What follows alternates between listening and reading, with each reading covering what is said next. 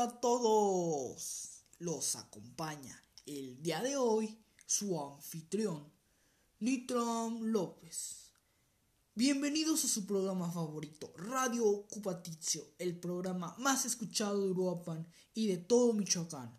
Sé que nos estaban esperando, los extrañamos mucho, pero finalmente estamos de vuelta.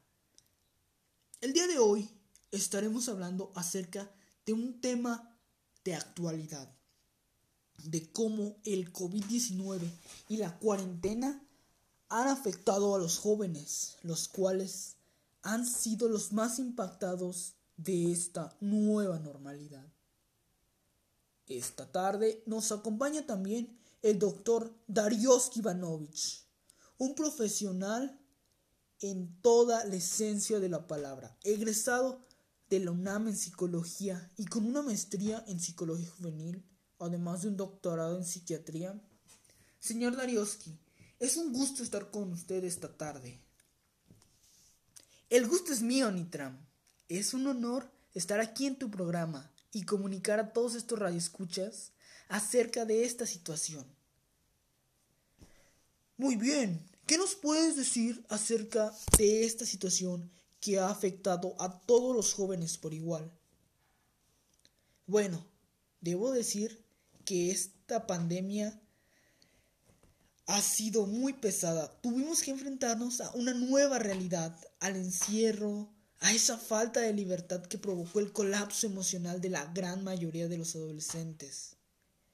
Muchos de mis pacientes han venido a mi consultorio a pedir ayuda para tratar aquellos alteraciones provocadas por este encierro.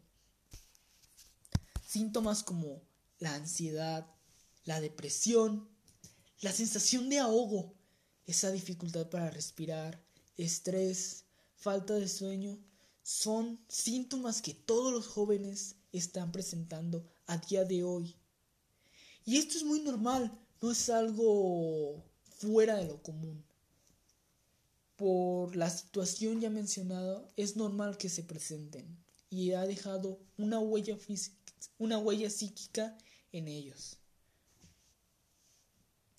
La falta de contacto con sus amigos y demás conocidos ha repercutido gravemente en los jóvenes, pero de algo sí estamos seguros. Las clases en línea vinieron a cambiar nuestra forma de enseñar y aprender. ¿Qué me puedes decir de ello, mi querido Darioski?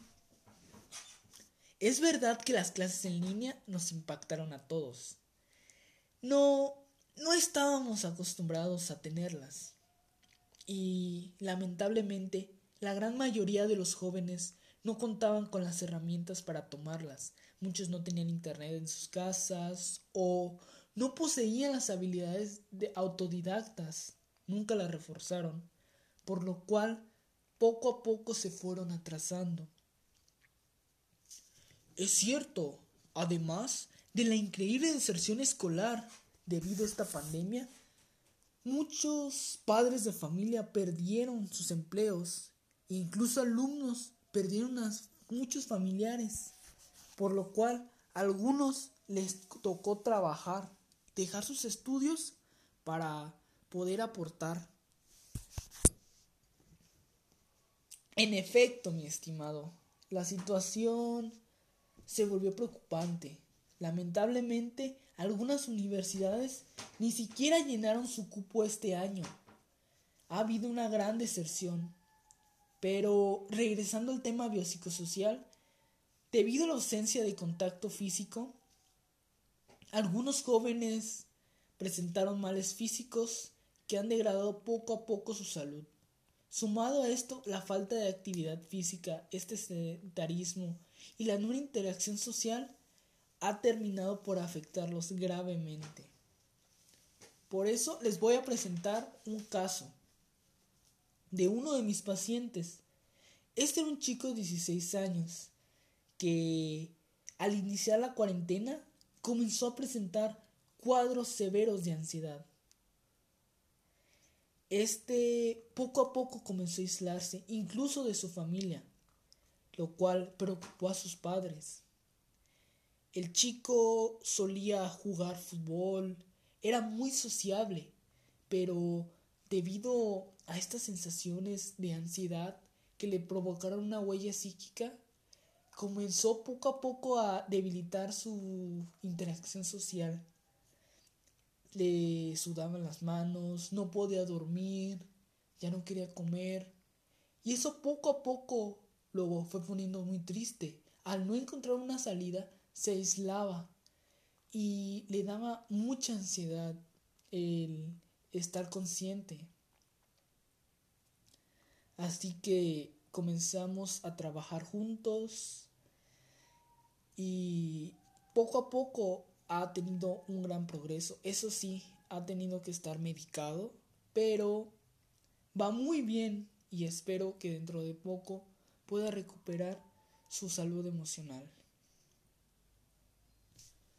Eso es muy grave, como me lo comentas. Afortunadamente, cada día se vacunan a más personas. Cada vez los contagios bajan más. Y esperemos que en un futuro podamos regresar de nuevo a la normalidad, a los abrazos, a los besos, a las fiestas y demás convivencias.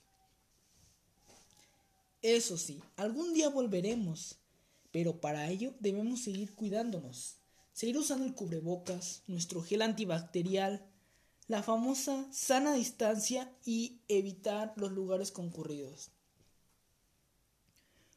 Bueno, por ahora es todo con respecto al COVID.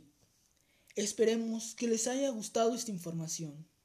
Debo darte las gracias, señor Darioski, por su tiempo. Gracias por asistir a este espacio y compartirnos tus experiencias.